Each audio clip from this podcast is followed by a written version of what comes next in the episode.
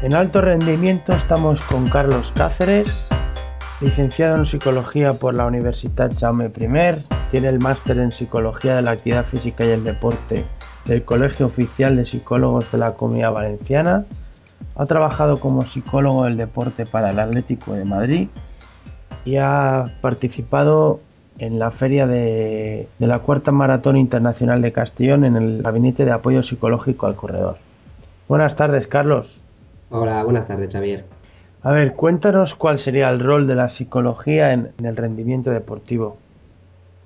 Bueno, pues eh, centrándonos sobre todo en la figura del psicólogo del deporte, es un, rol, digamos, que está sobre todo, podríamos decir, infravalorado, por el hecho de que en todos los deportes, tanto individuales como colectivos, se le da un gran peso al aspecto psicológico, pero por lo general no se entrena. O sea, se entrena con aspectos físicos, se entrena con aspectos tácticos, pero el aspecto psicológico, que, suele ser muy importante para todos los deportes, eh, no suele ser entrenable. Entonces ahí la figura del psicólogo del deporte abarca todo, todo ese ámbito, digamos. Entonces ahí lo que podríamos estar hablando es que es como una tercera parte para el deportista de alto rendimiento y poder sacar toda la parte importante de él. O sea que ahí digamos que es un rol que es importante y que de momento no está, no está del todo asentado. ¿Qué contenidos integrarían este entrenamiento psicológico al cual haces referencia? Bueno, pues en ese aspecto sería también, depende de los deportes. Ahí sobre todo el, psicólogo del deporte hace hincapié en establecimiento de objetivos, unos establecimientos de objetivos realistas, en los que el deportista trabaje pues, con un objetivo fijo, sobre todo que sean metas realistas y que sean metas alcanzables.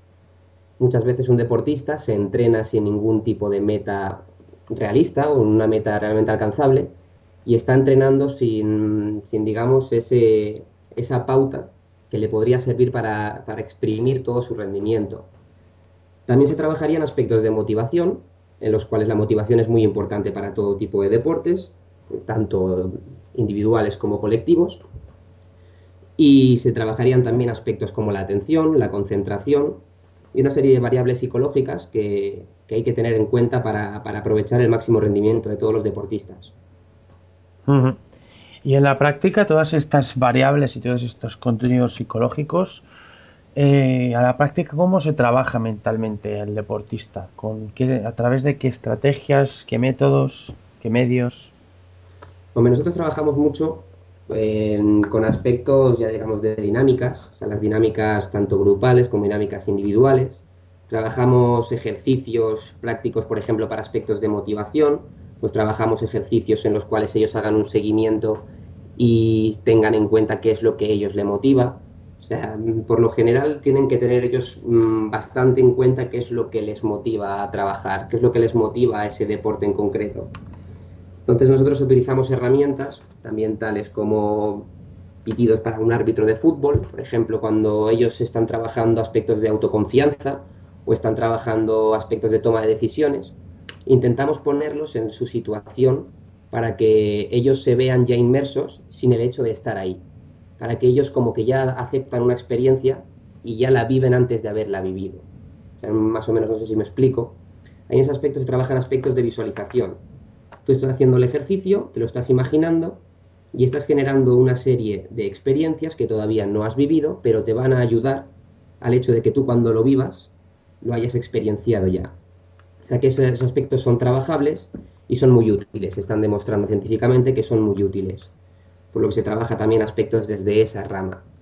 También se trabajan pues, aspectos de toma de decisiones, se trabajan mucho aspectos de hacer un seguimiento y cuestionarios tuyos. digamos que tenemos varias áreas en las que se puede trabajar a nivel práctico. ¿Y cómo deben gestionarse las emociones en el deporte para favorecer el rendimiento? Hombre, ahí la, la, primera pauta que tienes que tener en cuenta es sobre todo conocerlas. O sea, tú ya realmente si hay ciertas emociones en las que debes controlarlas para poder, digamos, luego, luego sacarlas a la luz. Si, digamos, en aspectos de emociones de activación o en emociones que tienes que estar, digamos, más activo, eso se tendría que estar entrenando con una serie de, pautas y una serie de entrenamientos semanales en los cuales cuando tú llegues a, digamos, a la competición, al estado de la competición, seas capaz de sacar todas tus emociones positivas en ese momento y el ser capaz de tolerar las negativas. Igual que, por ejemplo, cuando tú estás en un estado en el que algo te ha salido mal o algo te ha salido como no te esperas, el ser capaz de gestionar ese tipo de emociones negativas y que no te repercutan más negativamente de lo que ya te lo puede haber hecho el hecho de haber cometido un error. Mm. Un error lo vamos a cometer todos, porque todo, aunque seas un deportista, eres también humano y por supuesto vas a errar. Lo importante es que te centres en errar lo menos posible. Y eso lo que te va a ayudar es trabajando psicológicamente pues, aspectos de gestión de emociones y que cuando cometas un error seas capaz, digamos, de, de saltar ese error. ¿Crees que existe diferencia en la exigencia psicológica que suponen los deportes de equipo y los individuales? Hombre, yo considero que es, es diferente. Es diferente por el hecho de que al ser un equipo colectivo juegan muchas más variables.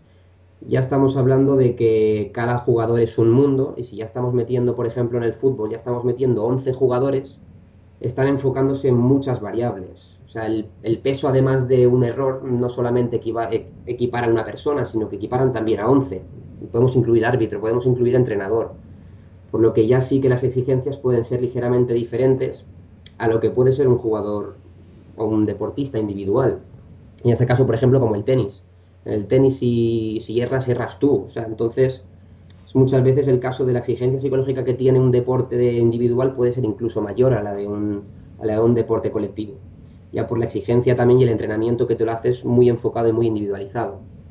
Entonces también, al ser las variables psicológicas son también más controlables, por el hecho de un deportista individual puede controlar mucho más que 11 personas con sus diferentes variables, es, mm, es mejor incluso el trabajo psicológico para, para poder trabajar a nivel individual, por el hecho de que las variables las puedes tener más controladas y puedes, digamos, enfocar mucho mejor por dónde, por dónde seguir avanzando.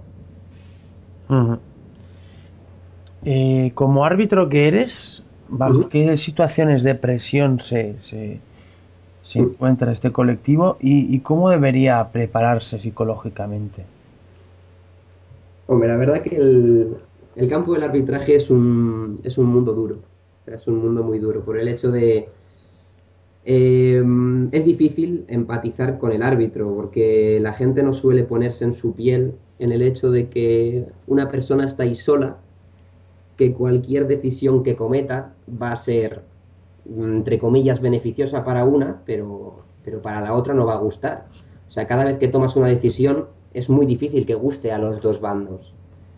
Por lo que es difícil, es muy difícil. Y en ese aspecto se trabaja mucho, aspectos de autoconfianza, por el hecho de que un, árbitro tiene que ser consciente de que también va a errar, pero de que es su percepción, es la percepción que él está viendo y que de que no está engañando a nadie. Si él ha visto que es falta, si él ha visto que es penalti, obviamente lo tiene que pitar. No tiene que ser verse influenciado porque está en un campo o porque lo han amenazado por, o por lo que fuere. El hecho es difícil porque una persona que estamos hablando ya de, de lugares más bajos, ya no estamos hablando de primera división o segunda división. Si una persona que va sola a un campo de segunda regional en el que tiene, pues qué sé yo, 100, 200 aficionados y ir a pitar tú solo, pues ya es el hecho de que una persona pues se puede ver influenciada. Entonces se trabajan también muchos esos aspectos, aspectos de toma de decisiones, autoconfianza, aspectos de atención para intentar un poco obviar al, público que tienes. Obviamente el público se va a quejar siempre. Tú tienes que ser capaz de dónde focalizar tu atención, si focalizarla en el campo focalizarla fuera. Entonces se trabaja, pues eso, el hecho de también de perder la concentración y atención y volverla otra vez a focalizar dentro del campo. Trabajan aspectos de activación, el hecho de no salir excesivamente nervioso al campo, ni lo contrario, salir excesivamente relajado. O sea, el campo del arbitraje es un campo muy complejo y se trabaja mucho pero también hay que tener en cuenta que se les exige mucho también. El hecho de que un árbitro de fútbol, si ha cumplido el, partido con un 95% de acierto, se le va a culpar por ese 5%. si un jugador de fútbol, imagínate cualquier jugador de fútbol, hace el 95% de aciertos en sus tiros o en sus pases, estamos hablando de que es una máquina. Entonces muchas veces también hay que calibrar ese aspecto y el que los árbitros tomen conciencia de que su rol es, es duro, es muy duro. Has hablado de controlar el grado de activación. ¿Cómo se consigue, y no únicamente para los árbitros, sino para cualquier deportista y para cualquier de los momentos de competición, cómo se logra controlar este, este grado de activación para que sea óptimo? Hombre, para el exceso, digamos, de activación, ya estamos hablando ya de aspectos de incluso ansiedad o estrés o no llegar incluso a ese tipo, pero ya un exceso de activación, eh, es recomendable conocer eh, aspectos de relajación, técnicas de relajación.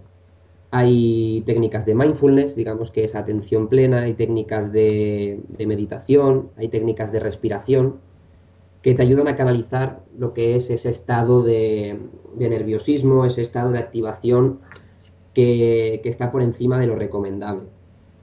Y ya para aspectos de un defecto de la activación, ya estaríamos hablando de otros ejercicios como visualización, como ya el hecho de, imaginarte en, en, una situación en la que requiere tu atención o en la que requiere esa activación completa, y a partir de ahí el mantener activo, el mantener activo tu cuerpo. O sea, porque ya tanto como por defecto como por exceso no suele ser recomendable el tener, el tener esa activación. El estado óptimo se trabaja.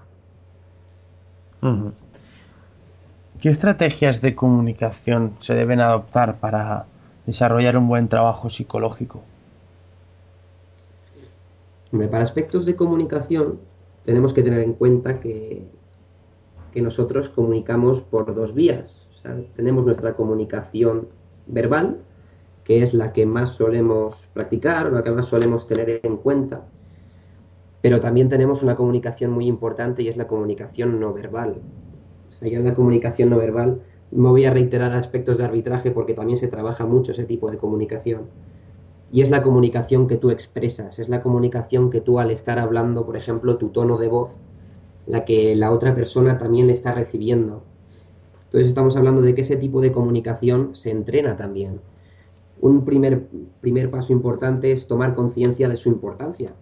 Y ya un paso siguiente pues ya sería el estar trabajando pues aspectos en los que una persona quiera mejorar ese tipo de, comunicación. Otra comunicación que se trabaja mucho ya es una comunicación asertiva. O sea, ya el hecho de comunicarte, mmm, digamos, cómo explicártelo. En ese, en ese aspecto, para una comunicación asertiva tienes que expresar lo que tú piensas o lo que tú sientes, pero sin llegar a un, al grado de herir a la otra persona.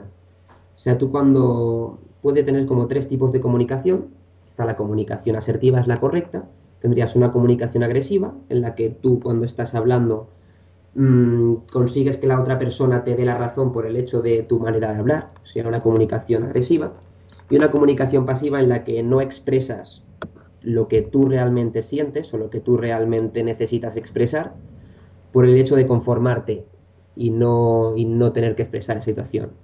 Todo ese tipo de comunicación se trabaja mucho, comunicación asertiva. Ahí en ese aspecto mm, mucha gente pecamos de ello y se debería tener más en cuenta porque cambiaría, muchos malentendidos cambiarían, la verdad. Y Carlos, ya para terminar, ¿con qué problemas te has topado cuando has tratado de desarrollar tu labor de psicología dentro del mundo del deporte? Hombre, yo de las primeras que, me voy encontrando ahora es el hecho, la primera, un poco del desconocimiento. El desconocimiento que, se le que digamos un poco se le enfoca la psicología del deporte. Nosotros no trabajamos con personas enfermas, ni trabajamos con personas que están locas, ni trabajamos con ningún aspecto relacionado. Nosotros simplemente somos profesionales en los que intentamos sacar el mejor rendimiento y sacar las mejores habilidades de una persona. No tiene por qué funcionar mal, todo lo contrario. Nosotros trabajamos con personas que funcionan de manera normal o bien intentamos trabajar para que sean las mejores. Entonces, en ese aspecto estamos hablando ya de, una pauta de desconocimiento que, que yo creo que, que nos hace falta el, que, el darnos a conocer, el explicar nuestra labor y el hecho de que, de que más gente tenga en cuenta que, existimos y que realmente nuestra labor es muy útil y que, y que sinceramente hace mejorar el rendimiento de las personas. Y también en ese aspecto, pues el encontrarse, el hecho de, de un, un, nicho de mercado, ya el hecho de, de personas que, que, sí, que muchas veces dicen que, que la de psicología del deporte es muy útil o que, que puede servir y demás, pero que no, que no obtienen beneficios o que no quieren sacar presupuesto para pagar a ese psicólogo. Entonces esa es otra herramienta con la que me he topado, con la que mm, clubes de fútbol o digamos clubes de no tan de alto rendimiento, sino con menos presupuesto, en el que no, no dispongan de presupuesto para, para incluir a un psicólogo del deporte. Entonces el hecho de, de obtener un presupuesto para ello, pues también es un reto con el que nosotros tenemos que, enfrentarnos. Claro. Pues Carlos, en nombre de todo el equipo de alto rendimiento te doy las gracias. Muchísimas gracias a vosotros y un placer haber colaborado con, esta gran página. Un saludo. Hasta pronto.